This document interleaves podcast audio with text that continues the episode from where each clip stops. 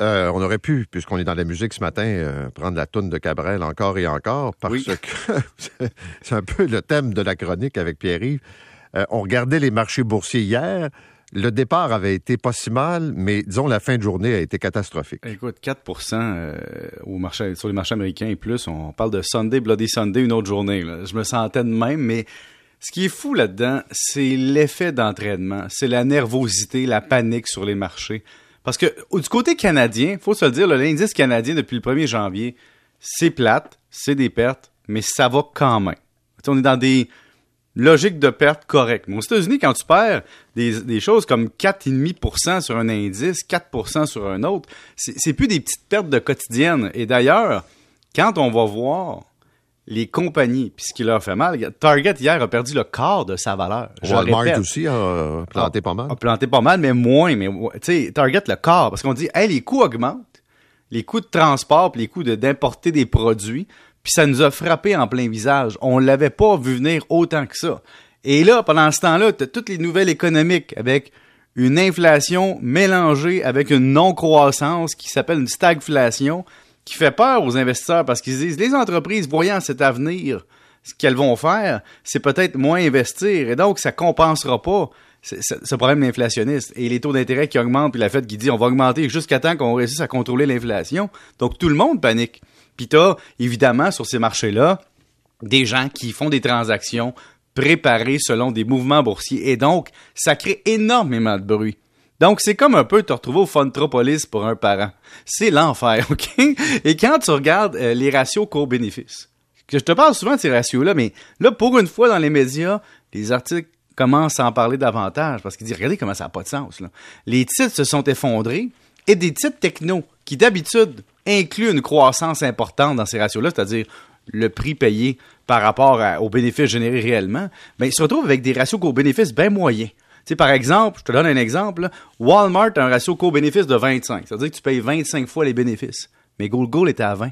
Apple à 16, Facebook à 14, puis Netflix à 16. C'est en train de dire que les titres techno ont tellement été décotés que le ratio prix payé par rapport aux bénéfices actuels est inférieur aux compagnies matures comme Walmart.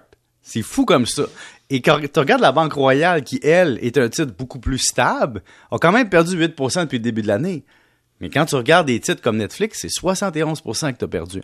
Apple, 21% Facebook, 43% Amazon, 36% Donc, c'est pas des petites pertes, c'est qu'on a radié, dans le fond, des rendements euh, qu'on a fait les dernières années. Et ceux qui disent, c'est pas grave, je me suis réfugié dans la crypto-monnaie, ben, le Bitcoin est à 29 000 US, ce qui est à dire pas mieux que les titres boursiers. Donc, euh, ça va pas très bien du côté de la bourse, mais, comme on dit toujours, on prend, on prend son gaz égal, on respire un peu. mais, c'est pas le fun, c'est pas plaisant. Non.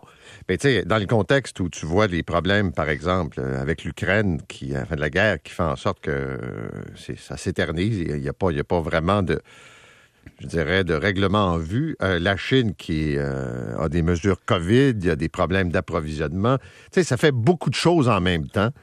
Et euh, j'ai pas d'attente. As-tu des attentes, Paul? 2022, moi, faut pas avoir d'attente. Non, mais j'ai toujours en tête les propos du président de la Caisse de dépôt quand il est mhm. venu ici, M. Aymon, qui a dit oubliez 2022, il n'y aura rien de bien positif avant 2023. Me fie pas mal à lui. ben moi, je me suis dit, j'ai perdu du rendement en bourse, mais au moins, j'ai le droit de vivre en société, j'ai plus mon masque. C'est une compensation intéressante. Maintenant, une autre, encore une histoire de fraude de la part d'un employé, donc avis aux euh, propriétaires d'entreprise, aux chefs de PME, là, comment se méfier d'employés qui malheureusement seraient tentés de vous voler? Je pense que depuis je travaille avec toi, c'est la troisième fois que j'en parle de cette façon-là. Puis je t'explique, encore une fois, on voit un jugement ou un, procès qui implique une compagnie qui s'appelait Claire de Lune. Elle n'existe plus, il n'y a plus de boutique, mais il y a une employée qui, pendant des années, de 2008 à 2014, a fraudé son employeur. Pourquoi? Toujours la même chose. Il y a euh, du contrôle interne déficient financier.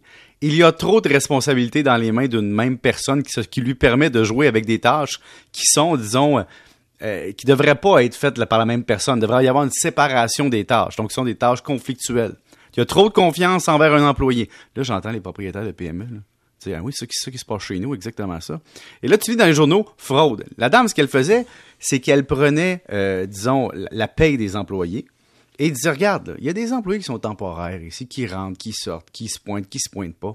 Alors, je peux jouer avec leurs heures. puis je vais mettre le différentiel dans un autre compte de banque qui est le mien. Et je peux aussi continuer à payer un employé, par exemple, c'est une autre chose que tu peux faire, qui est parti, mais qui n'est pas encore parti dans le système, et ça apparaît pas trop. Donc, imagine-toi un employé, par exemple, qui a fait 10 heures cette semaine, mais qui est payé 9, mais qui regarde pas trop sa paye. Ben, peut y voler une heure, puis comme ça. Donc, comme ça, de 2008 à 2014, on vole 500 employés.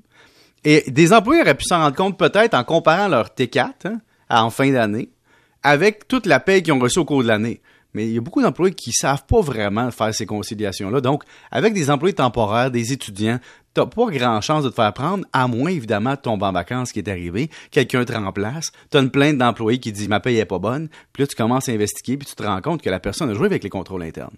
Et donc, la personne qui qui programme les comptes puis qui crée les employés dans le système, faut pas que ce soit la même personne qui fait les paiements, puis qui autorise la paye, parce qu'elle peut créer un employé fictif, se verser dans un compte de banque vraiment, vraiment créé mais qui est le sien, puis après ça, frauder la paye pendant des années, jusqu'à temps que quelqu'un la pogne. Un autre rappel important, mon ami. Oui, faites attention à vos employés. Même s'ils sont fins, là, c'est en difficulté financière, il y a des taux d'intérêt élevés, les gens sont serrés. Quand tu vois des millions de dollars passer entre les mains, ça se peut que tu sois tenté d'y toucher. Merci. Salut. Salut. 7h23, le pont Champlain.